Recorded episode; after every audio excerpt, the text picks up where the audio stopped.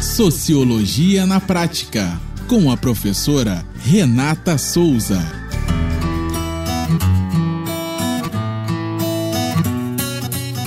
Olá, pessoas. Eu sou a professora Renata Souza e esse é mais um podcast do Sociologia na Prática.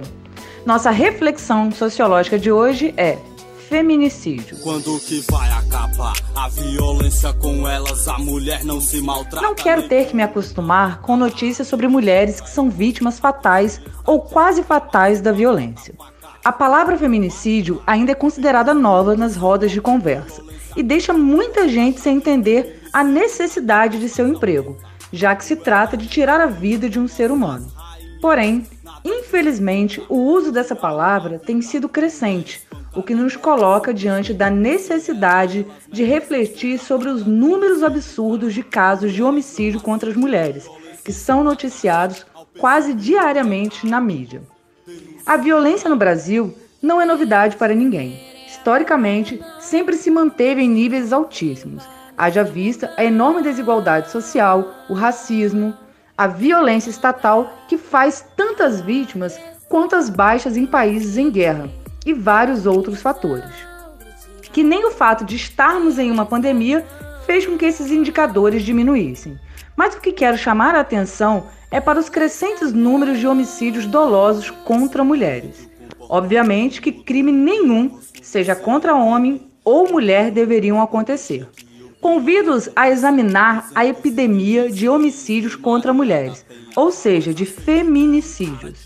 Irão me dizer que tudo é homicídio, concordo, mas dado as circunstâncias, a quantidade e frequência que o crime era cometido, houve a necessidade de uma tipificação que tornasse o crime mais grave.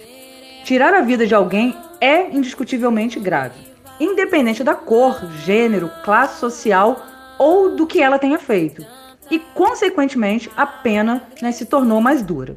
Em 2015, foi sancionada a Lei 13.104, que tipifica o homicídio contra a mulher como feminicídio.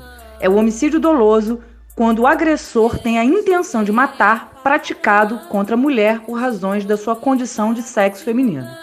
O crime envolve violência doméstica e familiar, e ainda o menosprezo ou discriminação à condição de mulher. Mulher merece respeito e carinho Socos, palavrões, facadas e. Os homens precisam entender que mulher não é um objeto inanimado para se fazer o que quiser. Mulher não gosta de ser tratada de forma deselegante e agressiva. Os homens precisam entender de uma vez por todas que casamentos ou namoros não são eternos. Ou seja, as mulheres têm o direito de decidir se querem ou não permanecer ao lado deles. Desta forma, compreender que mulher não é uma propriedade. Mulheres estão sendo mortas pelo simples fato de não quererem mais manter um relacionamento, pois caso não saibam, o amor também acaba. E em alguns casos, essa decisão é motivada por um histórico de agressões e violências. Evidencia a falta de preparo emocional de alguns homens para lidar com o sentimento de perda. Precisamos acordar para isso. Nós, mães e pais, Precisamos educar nossos meninos para lidar com a frustração e a rejeição, ensiná-los principalmente a respeitar as mulheres, ensinar que as relações de gênero devem ser simétricas e parar de naturalizar o machismo. Precisamos urgentemente quebrar essa lógica do homem achar que é dono de uma mulher ou achar que não pode ser rejeitado. Precisamos parar de naturalizar comportamentos agressivos. Não é normal um homem gritar, xingar, bater ou ter qualquer tipo de atitude agressiva com uma mulher, seja verbal ou física. Seja ela dirigida à esposa, à ex-esposa, à desconhecida na rua, à namorada, à filha ou à mãe.